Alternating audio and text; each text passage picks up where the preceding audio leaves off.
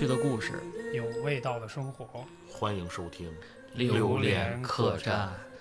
听到这个熟悉的声音，想必大家也都知道了啊，嗯这是一期特辑，一集神秘的节目。嗯，大家好，我是蝙蝠人宁宁。大家好，我是跳水王子大斌。大家好，我是羊头娃娃大壮大新。我也忍不住了啊！能不能不要这样？哎，不要这样，不要这样 啊！不是这是不是，再压再压一句啊，啊再压一句啊。夏天的夜总是很长很长，在这样个寂寞的夜里，总是有一些诡异的事情在发生。怀念那年夏天海边上的比基尼小姐姐。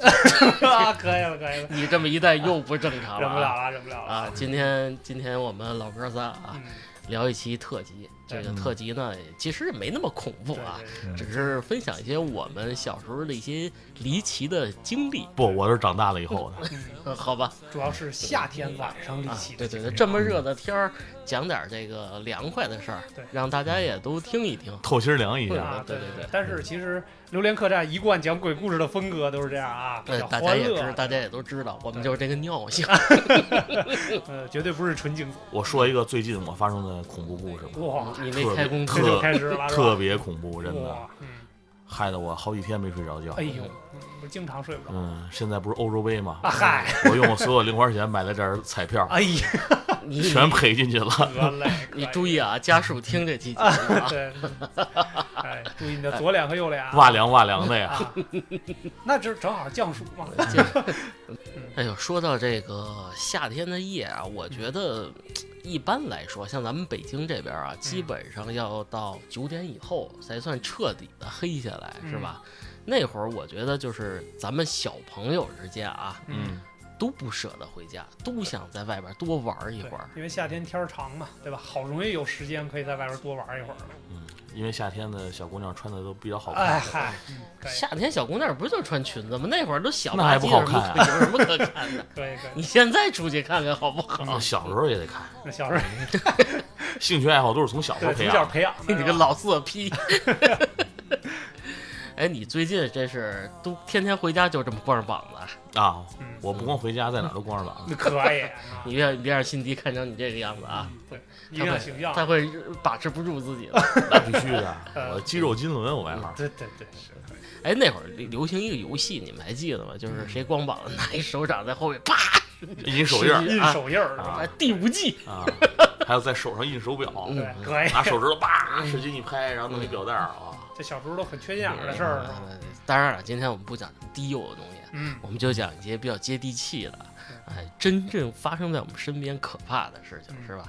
就真正让你回忆起来觉得，哎呦，当时确实还能吓一跳的事儿是吧？还有错，比买彩票不中更可怕的事情。当然了，太可怕了。我觉得这个夏天啊，多多少少大家都游泳。嗯，对，咱们上期不是也讲过了这个游泳的这些事儿吗？对，嗯这大斌在私下跟我说，嗯，哎呦，我突然想到一事儿，那天没说，我说那行吧，咱再来一特辑吧，对，反正就是从小给我在游泳的时候造成一定的心理阴影比较神奇的事情。对对对，然后现在长大了也无所谓，咱可以分享一下这个故事嗯啊。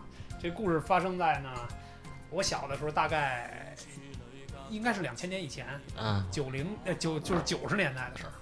那会儿呢，上小学放暑假的时候，嗯去我大舅家玩儿，嗯，在徐水。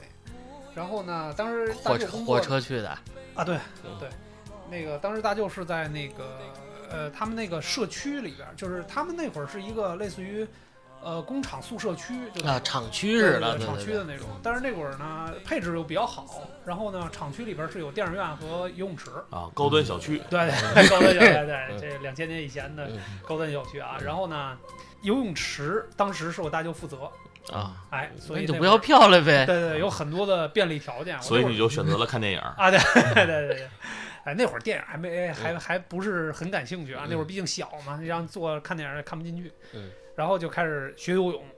白天的时候学游泳呢，就养成了一个好习惯，因为那个游泳池有一头是有那种出发台，就跟咱们嗯比赛跳台似的对那种那种小的的小的台儿，所以那会儿刚学游泳的时候呢，瘾头比较大，嗯老想游泳。嗯，正好呢，在那个跳台那边呢，就觉得哎，从高处往下跳，觉得特别爽，嗯，哎，然后跳完了之后再爬上来，再重新跳下去，是那是一娱乐项目啊。刚学游你泳，你不害怕呀那会儿不害怕，不害怕。嗯。对，因为大舅正好是游泳池的负责人，啊？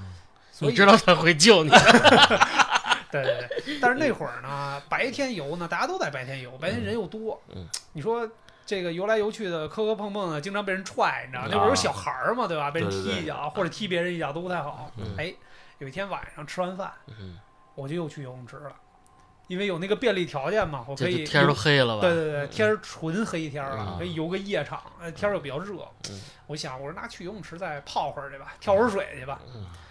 然后 光着屁股 没没没，穿穿着泳裤，穿着泳裤。那没劲，然后呢，去了之后呢，那游泳池到晚上的时候呢，因为只有一个路灯，就在游泳池，嗯。游泳池四个角嘛，就在其中一个角有一个路灯，所以其实它能照的范围也比较有限。非常暗，啊，对，非常暗。然后夏天呢，其实有一些虫子嗯。是会趴在水面上，其实这些东西咱原来可能都没在那个游过夜场的时候，可能都没没这印象，但是那会儿我确实印象比较深刻。这个水面上会有什么呢？比如说我们常见的那些什么水骚儿，嗯，那就那个移动特别快，六个爪儿，呱唧呱唧呱唧，变慢，哎，要电鳗，对 电鳗可以啊，这是恨我这是恨我不死是吗？哇，然后呢，还有一些什么咱们经常见的油葫芦、啊，蛐蛐，蛐蛐还在水不是面上对蛐蛐干嘛？还行啊，真真有蛐蛐儿，对对，真有蛐蛐儿，真有喝水，对，在水面上，在吃草，啊，吃草对。然后呢，还有什么蚂蚱，嗯。就那个绿的三角脑袋的、嗯。长的那种蚂蚱，嗯。螳螂啊，就在嗯就在水面上，刀灵，对对对，刀郎刀郎，它在水面上飘着。啊。然后当时其实这个东西是我没没准备到的，因为当时我是觉得，你比如说这个泳池边上有这个路灯，嗯对吧？那些什么蚊虫啊，什么这那都被，灯光吸引了，对对对，都是趋光性嘛，它在那儿飞飞就完了。哎，结果没想到它在水面上趴着，但是当时灯能照到的面儿又有限，嗯所以其实当时我是没看见的。嗯但是东这个这个去了游泳池之后，就我一个人。嗯我说这个没事，这跳水多爽啊，也没人啊拦着，对吧？我就勇敢的站上了那跳台。嗯，结果就在我起跳的时候，啊 这正可怕的事情，对对对对，真正已经跳起来了，也没辙了，突然才看见水面上还飘着好多这样的昆虫。我以为里边露出一秃子呢，哎，真的，说实话，当时那个心情啊，一下就不美丽了，真的挺恐怖的。吃到嘴里了。嗯倒没吃到嘴里，你应该但是睁开嘴，这是高蛋白，你这让贝爷看见了啊，贝尔格里尔斯，哦，但是真的跳下的那一刻，嗯就是那些虫子有的时候打在身上，嗯然后我我跳下的那一刻，什么手啊、脚啊，嗯。包括什么后背啊什么的，这个肚子呀，就是真碰着那些虫子的时候，就感觉到才觉得真的挺恐怖。你有没有想过虫子也在骂街？我们这儿游的好好的，就是啊，什么就本来夜场应该是他们的天下，对吧？啊？对，哇这什么巫术？啊那那那等于就是说白了啊，就是这等于他就在这个亮的那一片儿待着，对黑地儿都没有，黑的地儿其实也有，但是看不见。看不见你嗯看不见可能也没那么恐怖，但是真的，当你看见的时候，有点密集恐惧症，嗯我多少还有点这种膈应的心理对对嗯对，哇，主要那一下虫子也比较可怕，我觉啊得我也比较害怕昆虫对，类因。为因为它就在你旁边飘着，嗯，我真怕一张嘴能吃进一只去。我的然后当时跳下去之后，赶紧往上游，嗯赶紧游到那个那个扶手，就是那种台阶儿那种，然后赶紧爬上来，就那种。第二次你再让我跳，就不我就不。太敢跳了，嗯，就真的那种游夜泳的体验，我不知道你们有没有过。没有啊，游越泳我游过一回，游越泳 游对对吓人了。上越南游泳，我在水里游越泳，游这个夜泳，我是老觉得黑，我害怕，你知道吧？因为摸不准到底哪儿多深多浅。对，其实啊，就是我那会儿也有，就造成一个心理恐惧，就是对嗯晚上的水嗯，还是挺恐惧的。你现在也怕？现在多少也有点儿那晚上你就不敢洗澡了。啊，对对，他开着灯干嘛是吧？泳池里边儿啊，嗯确实是有点儿，因为尤其是那种户外的泳池嘛，它又不是室内的。你像咱们室内游夜泳无所谓，对吧？灯光通明，嗯对吧？然后也还有小姐姐，啊，对对是啊，就是那会儿我是觉得给我留下了一个心理阴影。你现在再让我去游这个夜泳的话，室外的我还是有点不太敢下去。那我这么问你啊，还有辛迪跟蛋子都在里了，斌哥下来跟我们一块玩玩水吧。我去，可以可以，他俩在呢我相信他俩不敢下下水，只能在岸上加油助威，是吧？那那会儿你就该玩坏了，拿该虫子扔人家，耶！对，当然长大了不那么怕那些虫子了嗯，但是确实当时觉得那东西飘在水面上吧，这还是挺恐怖的，而且数量众多，哦，不是说零星啊的，对不是说一只两只的那种，嗯大排档的老板应该高兴了，直接穿了一串，直接过去取材料去了，是嗯吧？这个我还真材，头一次听说啊。那城里可能也见不着这景儿，对，那边可能就是确实是嗯那个自然生态比较好一点儿，这个小虫子就多。主要没想到那些虫子敢进水，啊，我 也万万没想到。对，因为之前我也不知道那东西能在水上飘飘着是吧？我是觉得它就在边上蹦蹦就完了呗，没想到他们也用夜泳，特别酸爽，嗯，反正你下次注意吧，嗯，没有下次，没有下次。说说我这个惊奇的故事吧，嗯嗯我这也是相当离奇啊。嗯嗯，也是说先从小时候开始说起吧。嗯。小时候呢，就是特别期待的就是放暑假，嗯。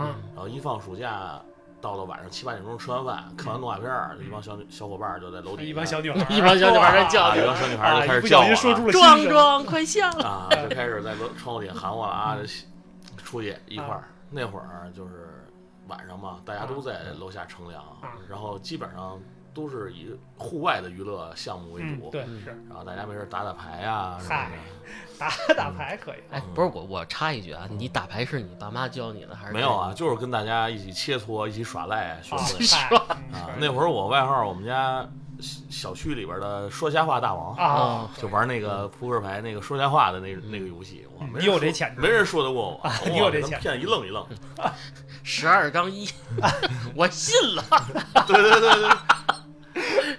可以可以，啊然后然后呢，就是打完牌，嗯一般就可能十点多左右了。嗯，啊该回家睡了。十点多左右是吧？夜生活才刚刚开始的时对间，对，怎么可能回家呢？嗯然后基本上就是回家补一口水，啊？然后游个夜泳，接着下来开始其他娱乐项目。嗯那会儿呢，正好两千年左右，嗯刚开始这个流行房地产，啊房地产也是新兴的一个行业。嗯然后就是家周围好多地儿都在拆迁，嗯，然后一拆迁呢，就出现了好多这种这个工地。有那个钉子户的那种楼，啊就可能这个楼里就有一两户对高对对，楼啊，明白明明白。啊啊，那会儿可能还是比较那个断水断电的这么一个情况，黑不拉几的。然后就这个传言中某些楼就成了鬼楼，哦哦，听说过。这个故事好，我喜欢。有体我我也有同感，这时候大家都岁数比较小嘛嗯，然后几个小伙伴就在一块儿说，咱们要不上鬼楼里探险去吧？嗯啊，，对，那会儿还挺流行的。鬼楼探险，嗯对对，对我身为说瞎话大王，虽然当时我是拒绝的，哎呦，但是我得把说瞎话的这个本质保持下对对。对去我说那走啊，嗯谁不去谁孙子的。啊，然后你就当了孙子。但是有一些这个胆儿小的小孩儿嗯，就不敢去了，就不去了。嗯我肯定是大胆儿啊，我就带队，我当队长，Number One 嗯就去了。然后离家不远的一个楼，传言中这个楼里能看见这个超自然的现象。哦哇，嗯 可以可以，然后到了那门前，漆黑一片，嗯哦谁都不敢进去，嗯嗯，周围也特别荒凉。大家怂了吧城市化建设还不是那么不是那么完善哎对，大家也没有什么夜生活，嗯没有什么大排档啊什么的。嗯周围一片漆黑，看一个楼在这个阴风中，矗立啊着，当时我心里也那个有点怂。对，当时其实已经尿了啊啊，，你就跟旁边的小伙伴儿，爷爷，咱们回去吧，已经尿了。啊，然后基本上我当时就想在地上磕三个头再进去，哦，但是是吧，拜拜。箭在弦上不得不发，嗯。不能显示我太怂，嗯。哎，我就进去了。进去以后，后边小朋小伙伴一看我没事儿，嗯，咔咔咔进来五六个，你没拿手电是吧？没有没手电，哪有哪有那家用电器啊？打火机什么火柴都没有，那会儿那会儿不抽火哪来的烟啊？不抽花儿，拿静电拿静电发亮。啊，就靠眼睛，完全没有照明啊，设完全靠眼睛。嗯后边有几个小伙伴就比较怂，嗯嗯走了两步，我还第一个是打头，嗯然后后边有几个小孩儿就受不了了，嗯。就嗯各种尖叫，啊。然后他们一尖叫，当时我就崩溃了，你知道吗？啊？一下心里的所有防线都被他们击溃了，嗯。然后大家就撒丫子往外跑，啊，然后其实也没走进几步去，哎对，其实也没事儿，然后主要是就是那个那当时那个氛围，嗯。一听有声尖锐的声音在你耳边回荡，嗯。然后就那个氛围里一下就搂不住啊，然后大家就跑出去了。嗯。出来以后我就说了，哎，没事儿啊，你嗯怂什么呀？你看我，你看哥，就是裤子啊，湿，各各种不叫，腿都不抖，是吧？嗯？啊，快扶我在墙边坐会儿。哎这时候我说你们太怂了，哥再接着进去。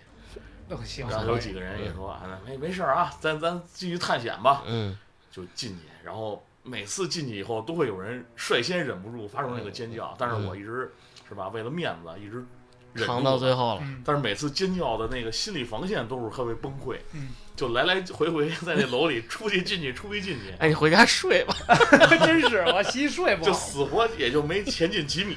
嗯然后大家都就就后来就是次数多了，嗯就大家也都那个基本上在崩溃边缘徘徊了。嗯这时候，从楼道里漆黑的楼道里嗯，走出一老太太。哇，正当我们想要再次进去的时候，嗯你想一片漆黑，走出一老太太，嗯，说大晚上不睡觉，你们干嘛呢？肯定是被你们吵醒了。对，你们这老叫唤干嘛呢？你们几个孩子，赶紧回家。啊，那会儿其实还害怕？他其实就是在那楼里的钉子户，钉子户因为那会儿我们就是挑战的时候，大概也就十一二点左右，啊，确实挺晚。人家都已经睡觉了。啊，啊，楼里有一片漆黑，然后我们啊啊啊，就那种。不是老太估计也实在憋不住了，人家说我能忍我就忍了，实在是出来一老太太，当时看那老太太，我们一小女孩儿，错小伙伴儿啊小女孩儿吓成女的。这这这已经就是吓得已经不行了。当那个那个老奶奶出来的时候，嗯，要不是旁边有有一道墙，我嗯我估计也也会跌倒那种。哇，确实是啊，确实是啊。等于大妈是突然出来的。呃，因为他那会儿比较黑，也不是我们都没做好心理准备，从黑暗里走出来啊一个，突然走出一老奶奶，啊，能理解那 老人睡觉了，等于我们打扰人休息了。嗯然后后来我们就回家了。反正那那件事儿，我们我是印象非常深刻。嗯后来是最可怕的。嗯嗯回去以后，有几个怂的嗯小伙伴不是没去嘛，大家就把这个过程给这个小伙伴讲述了一下。嗯这时候才让我感受到什么叫人言可畏啊！啊，添油加添油加以讹传讹呀！一个 我看见一个两个脑袋的老太太。很快，我们在这个这个钉子户未拆迁的这个楼里，嗯，遇鬼的事儿就在周围传开了。好多小小伙伴儿，就是别别的地儿的小伙伴都会慕名而来啊，过来过来打探险？然后那个楼就成为了就是远近闻名的闻名鬼楼，闻名的鬼楼嗯，在小伙伴儿之间。哎，咱们这个我听大大壮说，其实咱们的住的这个社社区这块儿，其实那会儿也面临好多拆迁的事儿。那好多一搬走，确实就是人去屋空，这种环境给造成这种比较压抑的感觉。对对嗯，亮的可能微弱的东西，因为它断水咱断电嘛，有的人家就点着蜡烛点蜡烛对啊，是有这样。其实大壮说这故事我也经历过，为什么说这种故事比较有同感？嗯我也经历过一个一次这样的事儿，但是那次我没在现场，嗯，但是很有可能我听到的故事就是 以讹传讹版的，肯定啊是，没准就是我那事儿。都是抱着大鹅讲的是吧？以讹传讹。他是这样，那次呢也是就是在一个拆迁的那个废旧的楼，嗯，这个楼呢其实当时所有的就是那种已经走了的人，那窗户不都给你钉上了上嘛，对吧？都给你都砸了对对，全都砸了，都空着。嗯然后呢，那个楼门口也都是那些废砖头啊什么乱七八糟的，就是特别荒凉，荒凉那种嗯工地的那种性质。然后这楼里边也空空荡荡的嗯，因为这楼里已经没东西了，所以就很那什么。我当时那个楼好像，那个楼上好像没有人住，嗯就是已经拆没有钉子掉。户了。对对对，就是三层，就是那楼一共三层嘛，可能已经拆到一层半了，嗯就是呃三层跟二层都没了啊，对，顶儿都没了那种。但是晚上呢，我们就在那个楼门口那儿聊天乘凉嘛，大家在这儿聊天儿，最后聊到十点多呢，我就困了，就回去了。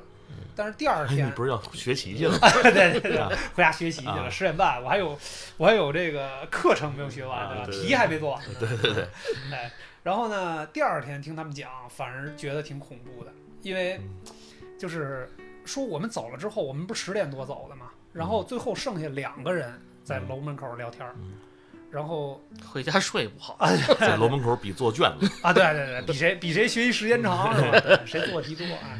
然后呢，聊着聊着呢，那会儿可能已经我们走了很长时间，大概一个多小时，可能都将近十一点、十二点那样嗯已经开始做到理综，啊。他们就突然看见那个楼门，那个楼的单元的主门里边走出一个人来。嗯，这个人呢，还不是正常行走，嗯是那种蹦一蹦一蹦的。啊，僵尸，对，就第一反应就是僵尸嗯。然后呢，身上缠着那种白的布袋儿，就是咱们对僵尸的理解啊，很多嗯就是国外的僵尸，不是国内那种僵尸。然后绷带，对对，缠全木乃伊呃对对木乃伊那种，对对对，全是缠的那种横条的带子。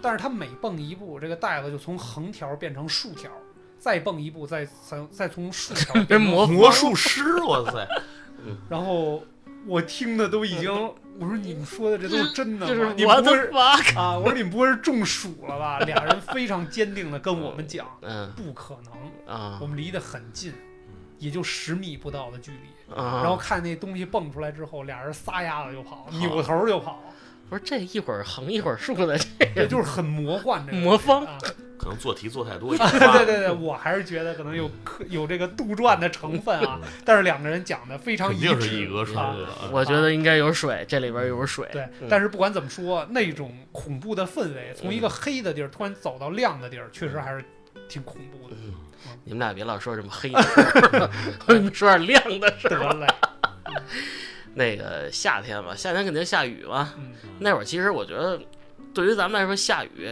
第一事儿，第一件事儿不是说我得躲躲雨，是下雨还得出去玩儿去呢。出。去耍水去，那是耍水去，穿着雨鞋，要不就就撩水去，跟人洗谝去玩儿去。我呢，我跟旭哥也是，那天下完雨，就傍晚下的雨，嗯一直下一直下，然后零零散散，最后下完了以后，那天就是下的已经红了。嗯，啊，然后远啊，对，火烧云，对，远处火烧云，嗯。我们这边呢就已经天已经黑下来了。我跟旭哥我说，咱这玩啥呀？没什么事儿。都说这这蜻蜓也太黑了，看不见了，没法儿 玩。旭哥呀，旭哥不让我玩儿。哎，我们俩正争争执的时候啊，就是哐一声，我们俩就当时就坐一屁墩儿就坐地，我说怎么了？然后楼里好多人都出来了，哟，这怎么打这么大雷？都天天都晴了就听着挺吓人啊，挺挺吓人的。我说，然后这会儿天亮了，嗯你你你记住我刚才说的啊，嗯已经天黑了，然后这会儿天亮了，嗯天上下了一太阳，啊，外星人 UFO，UFO 是吗？太阳是青蓝色的，啊，还特亮。青天大老爷 显灵了，啊，滋的声儿，就是它是飘下来的，不是说一般打雷打闪不是咔一下就啊细线就过去了，就各种裂纹各种裂纹，不是，这下来光球，忽悠忽悠忽悠忽悠忽悠，特别慢，比雪花这速度还慢，一堆人都看都看傻了，说这这什么景没见过。啊，然后这球慢慢慢慢就飘到一大树上面了，啊然后这树化了，哇，我这然后就岩岩浆，啊知道吗啊？那树好像跟就流岩浆似的，啊然后紧接着咔一声啊，就炸开了，整个那树啪炸开了，主 主要离这树多远？大概七八米吧。就是当时为什么我们俩就是对这印象特别清楚，嗯就是这个距离啊，其实已经不是一个安全的距离了，啊，这很近，七八米其实也没多远。你们应该冲过去，我要变成霹雳贝贝，啊，旭哥应该直接一灌篮啊，空 接，空中接力阿里就灌完了啊，啊，没有旭哥怂了，我也怂，我们俩就瞪着眼睛，就是那会儿小孩也不懂这是怎么回事儿，就瞪着眼睛看着，然后就都哭了，呵啊，然后就家大人赶紧给抱回家了啊啊，然后后来听就反正反正那宿反正也做好多噩梦。第二天天早上起来，就听门口门口邻居嗯就在那儿一直讨论，哎呦说这个这个打了一个霹雷，啊还有说后来我才知道这东西叫球形闪电。啊，原来就没这概念，原来打闪就觉得就是打闪，还有这球形闪电这东西没听说过。对，因为之前咱们可能也在网上看过一些打闪被击中，比如说劈着树啦或者什么的视频，对吧？那不就是咔一下，对，就是很短时间之内嗯嘛，，没有这个不是，这个特别慢，呼呼慢慢，得你们眼看着这个眼看着这东西落在树上落在树上，就是冲击力最强的是哪儿？就这树化了，啊，就跟巧克力似的，呜呜化了，然后咔一声。然后我最听最邪门、最逗的啊，一大妈说：“我跟你说啊，这树林肯定有什么东西渡劫呢，他没成功。有妖精是吧？遭天雷了九层妖塔，啊！你想那会儿小也不懂，嗯这么大的冲击力，我到到现在我记得特别特别清楚这事儿。你们那边黑的事儿，我这亮了。估计旭哥又发誓了。啊，对我估计是嗯。旭哥肯定发誓了，对天发誓，我一定要好好学习，考100分儿啊！不然被雷劈。没有，其实旭哥早成霹雳贝贝了，啊 你们不知道远离旭哥，这啊，旭哥有一年这个其实挺恐怖的，这事儿啊，啊大家也引以为戒啊。这个事儿，我们俩就是暑假闲的没事儿玩游戏机，啊，外边热呀，嗯都不爱出去，在家玩游戏机，吹着电扇多爽啊！嗯玩着玩着啊，嘣儿憋了啊，啊！他一看，哟，变压器掉了，过啊掉下来了掉下来了，啊！拽着那线了，嗯，他说你那个甭管，我上去插去。哎，旭哥拿一个小小板凳儿插上去，他呀都没看他的手，他手摁在那个变压器那个电源那个铁片儿上那两个那两个片儿之间是嗯吧？啊，孩子也够缺心眼儿的，我跟你说，他使劲咔一插，哎，我听一女人的尖叫，旭哥都变了，然后是什么？旭哥一直在那抖，就是我不知道那会儿就是这个导电怎么救啊，我还看他，我还问他呢，我特淡定，我该怎么办？旭哥一边走一边说：“你拿枕头撞我一下。啊”我觉得旭哥还挺有常识。后来是我没拿枕头，我拿了个毛巾被，嗯我使劲扒了一下他那个翘起来的腿，他从那上面摔下来了。不是，然后呢，我就闻到屋里有一股焦香的味道。旭哥熟了，对啊，啊没有可以吃了，旭哥这手就大概食指的位置烫出一个月牙形的弧嗯弧嘎巴，整个。啊 挺可怕的。嗯，要不说先旭哥现在是霹雳贝贝啊了。可以可以，所以那个闪电是他招来的，我估计旭哥招来的，啊。嗯，对，确实听着这种穷闪电，确实大家可能生活当中很少很少遇见很少遇见能看嗯见啊。一直真有点 UFO 降临的那感啊觉，要听你这么描述的话，主要还挺好看的，啊嗯，确实挺漂亮，就是淡蓝色，淡蓝色，亮着亮着光，还有滋滋的声音。说到这个下雨，我突然想起一个题外话，嗯就是为什么我会说成为这个说瞎话大王？哦，嗯，就是小时候我非常单纯、非常善良的一个少年，嗯，又开始说瞎话了，是嗯吧？然后小时候 都比较喜欢踢球嘛。哎，雷来了。也是夏天的事儿啊嗯，但不是发生在夜里，发生在白天。嗯，跟隔壁小区的足球队约了场球，嗯然后比赛那天正好下雨，嗯下的瓢泼大雨那个水积水能把旭哥给淹了哇，那可以啊！这件事儿我已经收录在旭哥的自传里了，啊，但是大家旭哥大家可以购买收看啊。啊，对，嗯，那会儿呢，我就是比较单纯，嗯，我刚才跟我妈说我要去体育比赛了，我妈说下雨呢，你疯了吧？啊我说嗯哈，大家都约好了，我不去不行，我还是主力。啊，嗯，当时我外号罗纳尔迪尼奥必须得去，没有我赢不了。然后我就，嗯我妈一看拗不过我，就让我去了。我在大雨里站了两个多小时，就没有人跟你没有比。人来，只有我一个人，就在大雨里，我抱着足球站着，不是你好专心啊。直到雨停了，我看大家也没来，嗯，我选择了回家。从此以后，我走上了说说说瞎瞎话的道路是吗？当时真是太太单纯了，啊，被人骗了。那会儿也没有手机什么的联络，这个联通讯基本靠吼嘛。那你趴他们家窗户去，挨个儿趴他们家窗户去你们，怎么这样？怎么都骗我？嗯，后来我想跟他们绝交，对，这必须，反正这个楼层高的就逃过一劫，楼层低的必须得趴他们家窗户，挠他们家门去。嗯，内裤都湿了那次，哇 主要是你这太用用情了，好家伙，关键也没踢，就一个人跟傻子一样站在雨里。不是你为什么要在雨里站着？你不能找个凉快球场上没有躲雨的地方，好吧，你不能找个大树吗？雷雷来了，等雷来，对吧？万一旭哥在附近呢？对，呃，这这这说回来说回来，啊还是还还得说晚上事儿嗯，晚上比较精彩啊，我就喜欢晚上。漫漫长夜，嗯。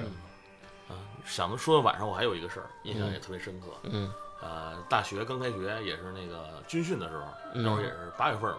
哎，军训也是容易发生故事的事儿对，我们那会儿军训在就在大学的足球场上军训，嗯。就是白天半天儿，啊。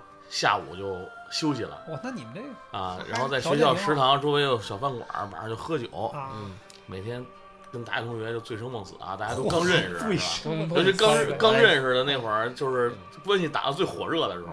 啊，可以然后有一天就是酒后，嗯晚上半夜了，嗯喝到一点多，七八个大学同学已经醉的不行了。啊大家说，长夜漫漫，无心睡眠，啊大街上也没有姑娘，咱上桥上点火去吧不。如，咱们去探险吧。不，可以，先交代一下背景啊，嗯当时我那大学是在北京这个城中村儿啊，周围都是平房，啊。还有边上还有一个回民公墓。啊，回民啊，对，公墓可在在杨庄环岛啊，现在还在呢，大家可以去有有机会去参观一下。嗯。当时的那个年代。你，们去点好地儿吧。周围全是平房，是一个村儿，啊啊，明白明白。然后也都是回民这个比较嗯。居多的一个地儿，集的地儿对。嗯。然后晚上我们说去探险吧，嗯。大家说行，大家都是胆儿大的嘛，也就是这个长得加上借着酒劲儿。借着当时我们学校有一个在建的一个体育馆。嗯。啊从我们去他就在建，我们毕业了还在建还在建啊啊，就没赶上。嗯。然后我们说，哎，这体育馆我们都喜欢打篮球嘛，啊，说咱们去体育馆里探险，看看体育馆里长啥样。嗯。说行，他在正好周围都是围挡嘛，啊，嗯。我们就把围挡过去。围挡撬开了，嚯，撬开围挡，撬开缝儿，大家咵全钻进去了。那会儿你还瘦是吧？这得多大个缝子呀！你你想，当时一两点钟，周围在城中村的那块儿那个地儿也没有路灯，一片死寂，也是一片死寂，嗯然后前面就是一个看着跟墓碑一样的 体育馆。看是个那会儿喝喝了酒都有点把持不住，嗯都想走肾哇，啊，所以大家就集体在那儿走了嗯走了个肾啊大自然，啊，大家就集体在那个工地里走了个肾，嗯继续往前。这时候嗯，就听见稀稀疏疏的声音，哇，快靠近体育馆的时候，这谁听见了稀稀疏疏的声音，特别诡异，只有在恐怖片里才能听到的这种声音。当时大家也都比较慌了啊，说这还继续走吗？还继续尿啊，我觉得还有点饿，我再点俩烤串儿去吧，要不然。啊，大家说行，你不行，接着走。嗯，大小伙子，咱还没看见体育馆里篮有没有篮筐呢。对，嗯哎，说行，谁不去人孙子的。啊，得这句话就出来了啊。又多了一群爷爷，是啊吧？，这句话反正已已经收录在旭哥的自传里了，啊，对，可以，嗯就接着往前走。嗯，这时候突然从我的右前方肋叉子四十五度角哇，窜出了一只羊，啊，羊，羊，羊山羊带着犄角的山羊，更家伙就出来了，啊，黑羊白羊，白羊。啊，当时我的肾上腺素就飙升，幸好提前走了个肾，要不然就得洗裤子，真的一下那眼泪就出来了。哇，然后哭了，据据大学同学回忆啊啊，当时的那个叫声已经扭曲了。哇。啊，好像比这个买彩票没中奖 还惨的一个一声惨叫 就出现了。不光我一个人，嗯。据据同学回忆，嗯。有的人差点也尿了，嗯啊，主主要要特别突然突然，啊，而且还是只羊，不是他怎 么这不是他怎么进去因为我当时就是差点就晕过去了，吓啊得就基本上已经失去意识了。开始进入了本能本能的阶段，就是逃生。那你没给那羊一板砖啊？没有，然后我们一个同学可能是也是当时被这个视觉的冲击力、那恐惧的那个嗯冲击力那个弄得有点蒙圈，嗯，回来就开始发烧了一直在哆嗦啊哆嗦。那是真吓吓真吓人了，吓人了。据他的回忆嗯，说那个羊三米多高，我他就一口咬定这个羊三米多高那哥斯拉都快出来了，因为就是这种恐惧，你会造成那种短暂性的失忆，就是越越恐惧的东西，你就选选择忘掉它。对对对，明白。就是在回去的这个路上，就是嗯。我一就就已经忘了那个羊到底长什么样儿，嗯，然后你就一直那一幕冲出来那一幕，就一直在脑子里挥之不去。哎，当时那羊冲出来离你最近，对吗？呃，不是，啊，啊，它是在我的这个右侧肋骨四四十五度角对方向啊。我我我当时不是那个最勇敢的啊，啊嗯，嗯，这这我有，反正我也具体谁在第一个，我已经忘了，啊。当时就是感觉就是跑，逃命，我要生嗯，我要活下去，我我要活下去。嗯，反正我据我们同学交代嗯，那个三米多高，嗯。三米，你是他是不是回去一路就一直在那 三米多，三米多三米多，三米多，三米多，三米多？后后来就是因为那个体育馆边上是澡堂子，啊。啊。学校唯一的澡堂子。啊，啊，这个事儿发生以后，我们从再也不敢去那儿洗澡了。不是羊有什么可怕的？对呀，就是就是那那你经历了一个恐惧的事儿，你就想把这个恐惧跟他这个恐惧有关的所有的东西隔离开啊，隔离开，然后就那个体育馆啊，从来也在没没有再去接近过它那个工地那回头回头咱可以去体育馆看看。第一是它现在盖好了没？啊，盖好了，盖好了已。经盖好了。对，第二就是看看有没有野味儿可以打一打的，直接口全羊了。应应该是就是周围的那个村民养的，养的，因为他们那个晚上跑回出来了，回族的这个同胞们，他们就是可能对这个牛羊啊什什么的，对而且那边同胞们，它离那个 长营那个回民村是比较比较近的近对，可能大家就养牛养羊可能会有，对这这个这应该是谁家养的，嗯，你没给羊起个名儿，而他想，哇塞！所以我嗯我我叫羊头怪大 新嘛，羊头怪，所以羊一直对我有阴影啊，所以后来到现在我也是每天必须得撸点羊肉串儿。对，啊就是泄愤是吧？嗯。让你吓唬我。孙子，嗯 哎，不过说这动物啊，真的，啊其实动物像刚才大壮说的，一是突然出来给它吓你一跳，还就是有的动物与生俱来，嗯。就就让你有恐惧感，就是嗯。就片头我不是说了吗？嗯我为什么叫蝙蝠蝙蝠人宁宁啊？我这我跟你说，我能活到现在真不容易。是我这我有深有体会是吧？从小小时候闲练，嗯咱们那会儿不是有那威尔气枪吗？啊你还记着吗？气弹枪啊，气弹枪打打 BB BB 弹的哎呀，那会儿咱们那枪劲儿挺大的，连那纸壳儿都能打打打碎了。嗯没事儿闲的，拿那个装了好多弹，然后冲天上闲的啊打蝙蝠。